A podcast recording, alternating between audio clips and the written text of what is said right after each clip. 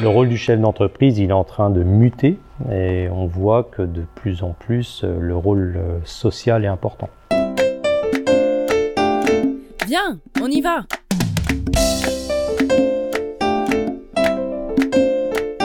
Le podcast des artisans et des paysans en mouvement. Signé La Juliole.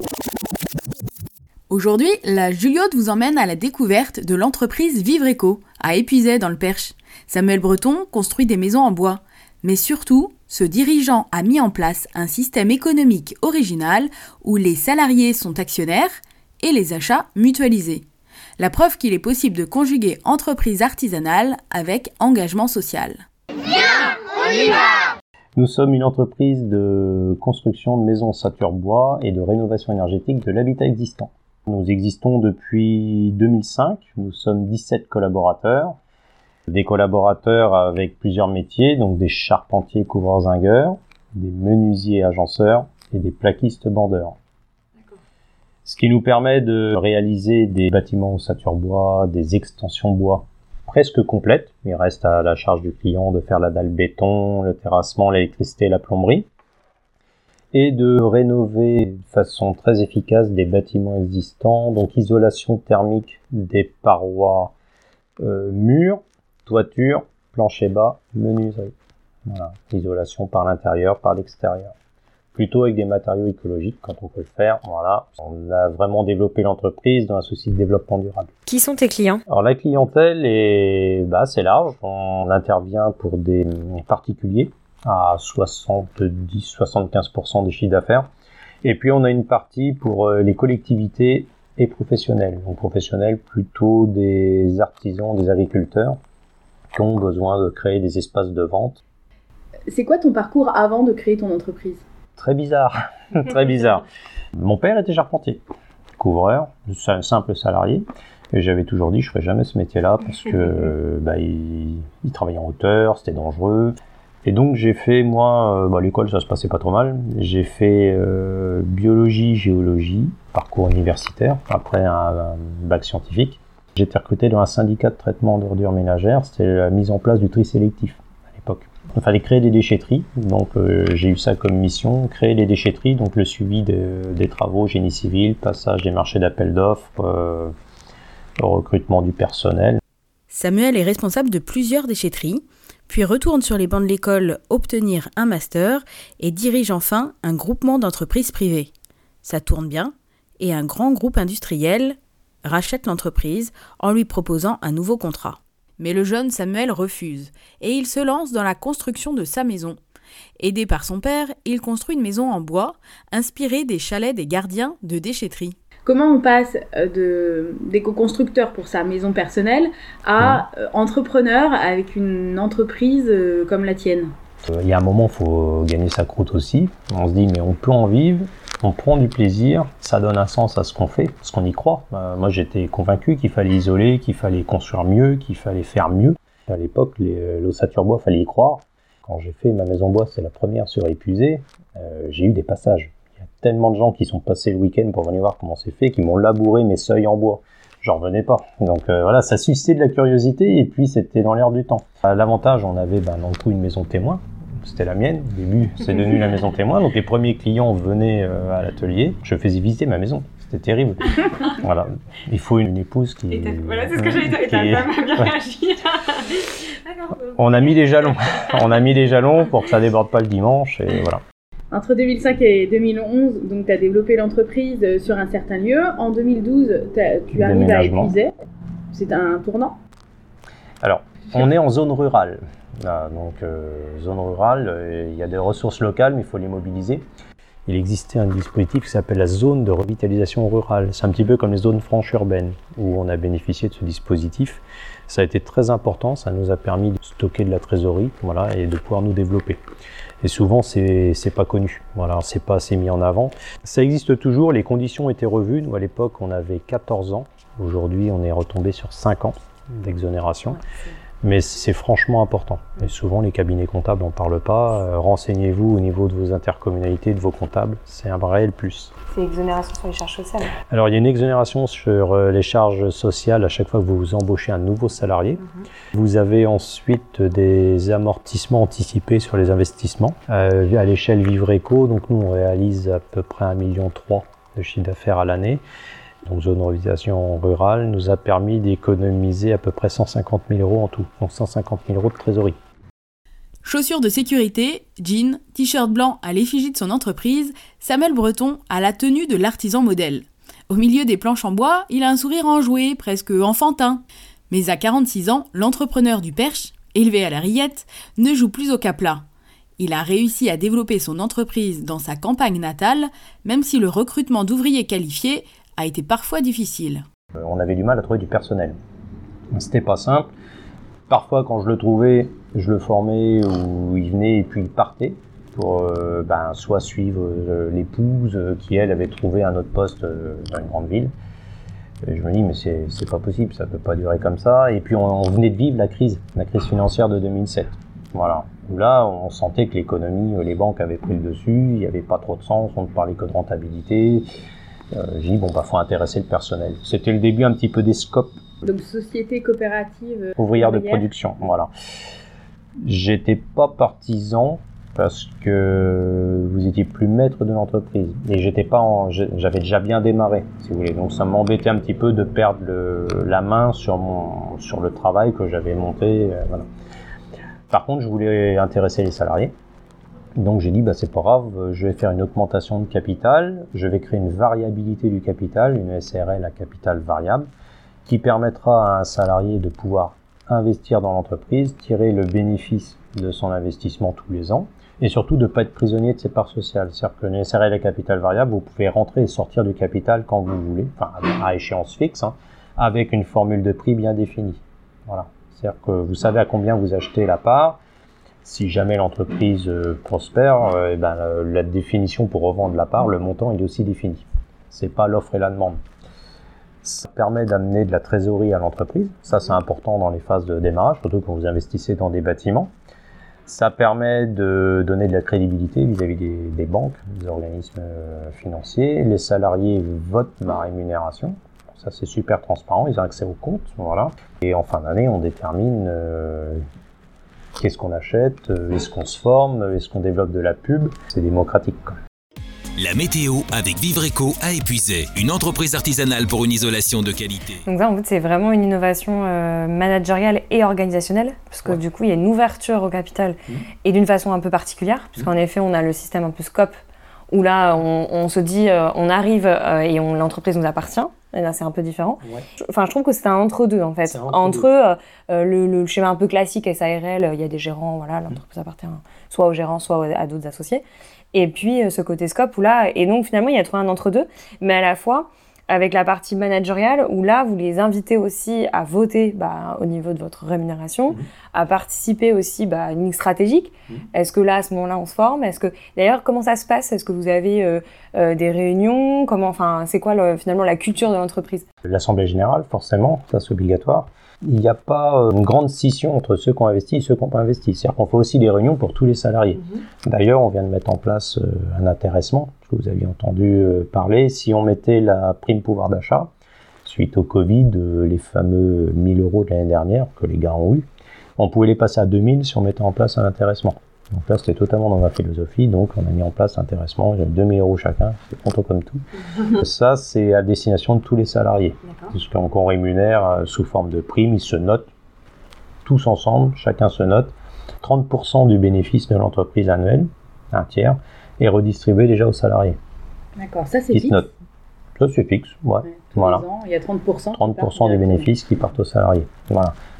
30% qu'on laisse dans l'entreprise pour qu'elle se développe, qu'elle fonctionne En réserve en réserve, puis 30% qui repartent sur ceux qui ont investi au- à la SRL, à capital variable.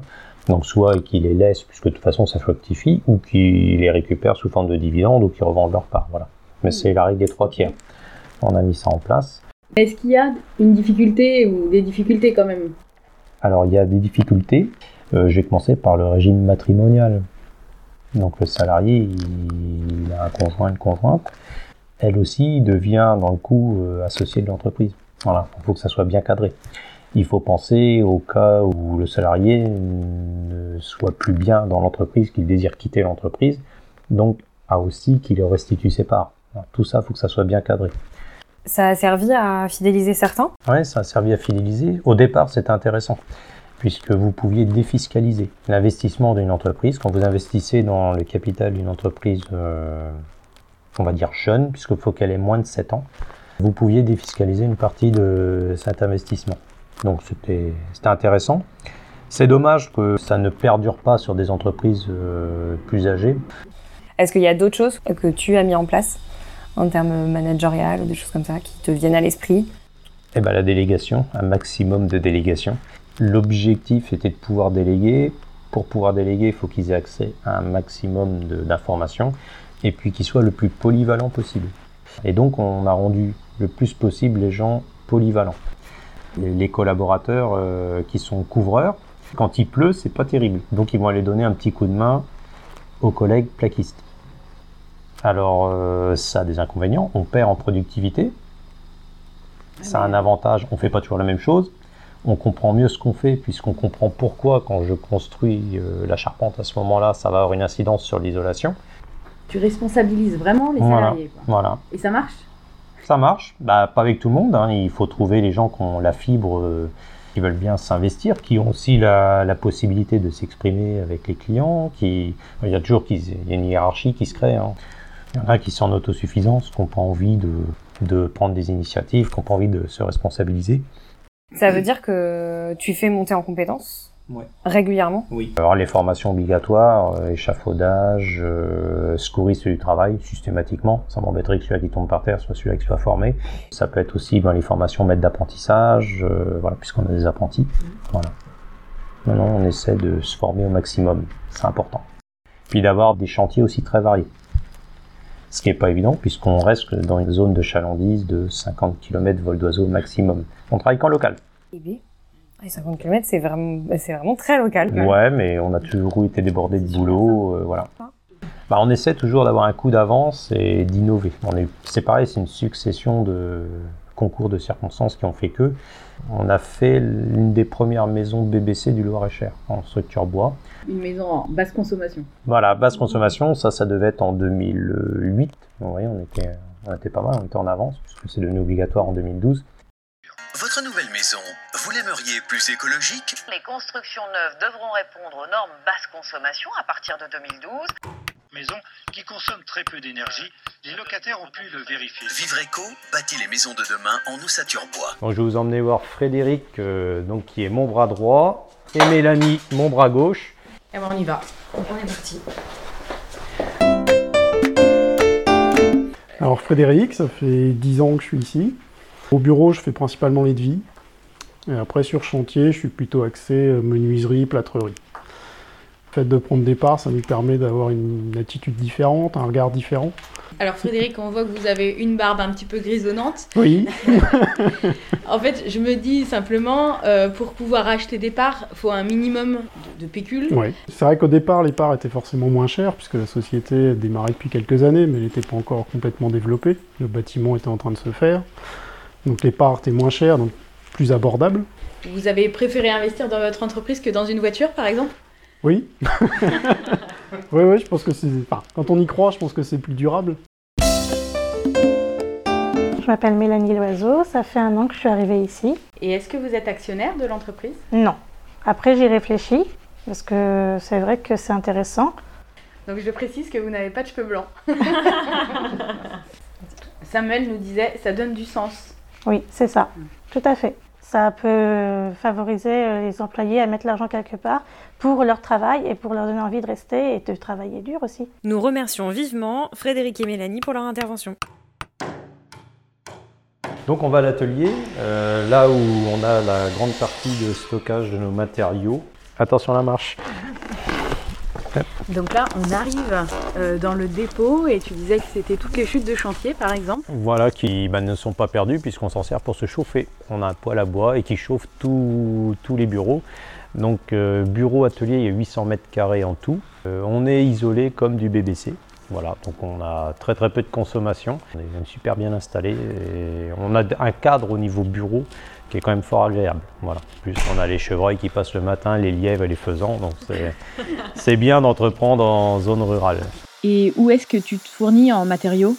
Tout de suite, j'ai adhéré, pareil, à une coopérative d'artisans, coopérative d'achat de matériaux. Au début, on était, on achetait chez les négoces classiques et on était des pions. En plus, moi, j'avais pas la chasse, donc j'avais pas d'avantage au niveau des tarifs. Euh, Donc, j'ai adhéré à une coopérative où là, on Qui s'appelle comment? Cobat. Cobat, et qui appartient au groupement Orcab. Cette coopérative donc, permet à chaque artisan d'acheter au même prix, quelle que soit la taille de l'entreprise, des prix fixes. Euh, et puis, bah, encore une fois, on est acteur de la coopérative, c'est-à-dire qu'on achète les produits qu'on a envie d'avoir. Parce qu'au départ, quand j'ai créé l'entreprise, dans le négoce, euh, parler euh, de fibres de bois ou de boîtes de silos ou d'étanchéité à l'air à mes petits copains négoces du coin, c'était compliqué. Là, on a pu faire entrer ce dont on avait besoin. J'ai pu échanger avec d'autres artisans et on a pu mutualiser. Et donc, on a regroupé nos achats, on a baissé les prix, on est devenu compétitif. C'est à quel euh, périmètre cette coopérative? Alors, euh, Cobat est basé, euh, était basé à Soulitré, maintenant a déménagé au Mans. Il y a 48 collaborateurs, donc des acheteurs, magasiniers. Et vous avez bien compris, Le Mans, ça fait un petit peu loin. Il y a eu un gros noyau d'artisans qui s'est créé dans le coin et qui a rejoint euh, Cobat. Depuis 4 ans, on a installé une base logistique à épuiser. C'est le bâtiment que vous avez là-bas à l'entrée au rond-point, qui est une antenne de Cobat qui permet de desservir tout le secteur. J'ai milité, hein, je me suis battu. On essaie de, réfléchir à d'autres mutualisations. Par exemple, euh, je suis camping-cariste. Pourquoi euh, ne pas acheter euh, un équipement en commun à la société puis de se le prêter entre les gars? On a réfléchi aussi à de la mutualisation sur des véhicules. On essaie de penser à plein de petits trucs comme ça. Le rôle du chef d'entreprise, il est en train de muter et on voit que de plus en plus, euh, le rôle euh, social est important. Mais c'est aussi d'entretenir des liens avec les écoles, les jeunes. On a des visites ici, c'est assez récurrent. Et puis aussi de créer des réseaux, encore une fois, avec les acteurs locaux. Parce qu'on est loin des, des grandes métropoles, mais on a suffisamment de ressources en local, encore faut-il se donner l'effort d'aller les voir. En fait, tu appliques l'économie circulaire que tu mets en place au sein de ton métier, Hmm également au sein euh, de ta, de ta société en termes d'organisation avec euh, finalement tes collaborateurs, vu que tu, tu as Avec- envisagé euh, de, de mutualiser des achats même qui sont hors euh, cadre travail. Oui, voilà. Le- L'entreprise, elle a un vecteur euh, social et sociétal. Donc, c'est si on peut aller plus loin que le travail pour que les collaborateurs euh, s'y trouvent bien. Bon, et ça, c'est les entreprises de demain. C'est les entreprises de demain et à la fois, euh, c'est ce que tu disais, c'est euh, la gestion en bon père de famille. Hmm Finalement, tu reproduis aussi cet aspect un peu de management paternaliste, comme on dit, c'est-à-dire que vraiment essayer que tout le monde se sente bien. Avec alors le- la notion de paternaliste, ça faisait un petit peu référence à un côté euh, quand même très très protecteur où les salariés vivaient carrément dans l'entreprise. Là, on n'est pas sur ce stade-là, mais je trouve que justement tu donnes ce petit coup de modernité au management paternaliste finalement et d'essayer vraiment de gérer euh, bah, ton entreprise comme tu gérais un petit peu ta famille en pensant à la fois au bien-être, à la fois à ta société et essayer d'un peu mêler les deux euh, pour que tout fonctionne correctement. Quel conseil tu donnerais pour passer à l'action, pour euh, essayer un peu d'innover, comme tu fais toi, à la fois sur la partie organisation, sur euh, aussi dans ton métier? Donc pour qu'un jeune puisse se lancer, euh, donc y croire, ça c'est super important, qu'il prenne du plaisir, qu'il soit curieux, qu'il soit avide d'expérience, puisque dans le- l'entreprise artisanale, on ne peut pas tout faire. On ne peut pas tout faire, on ne peut pas tout savoir, donc il faut se construire lentement mais sûrement. Euh, gérer en bon père de famille, ça c'est super important, c'est vecteur de réussite. Et il faut savoir où on veut aller, soit on décide de, grossir très très vite et là on a besoin de capitaux, mais on prend plus de risques, on n'est plus maître, on dort moins bien, c'est stressant, c'est compliqué. Ou on le gère comme nous en bon père de famille, c'est-à-dire qu'on achète au fur et à mesure de ce qu'on peut acheter. On essaie de trouver des financements, d'où l'investissement des salariés. On essaie d'aller à son rythme et puis surtout travailler en collaboration. Parce que tout seul, euh, on peut aller plus vite, mais c'est plus dur. À plusieurs, on va plus loin. C'est bien connu. Si on te dit euh, viens, on y va, tu nous emmènes où?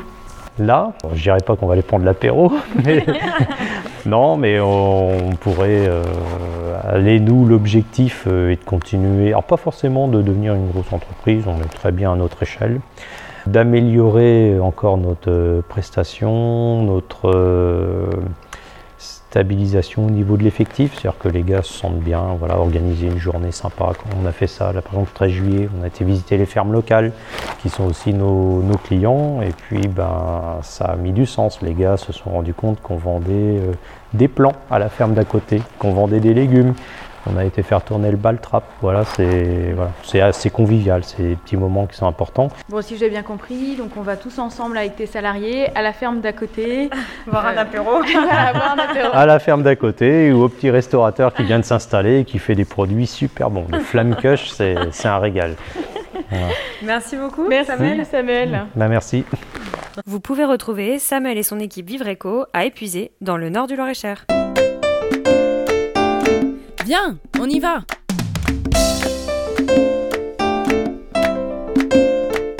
Si vous avez aimé ce podcast, merci de mettre un cœur sur la plateforme. Signé La Juliole. Ce podcast a été réalisé en partenariat avec la Chambre des métiers et de l'artisanat du Loir-et-Cher sur une musique originale de Didier Girard et Benjamin Deschamps.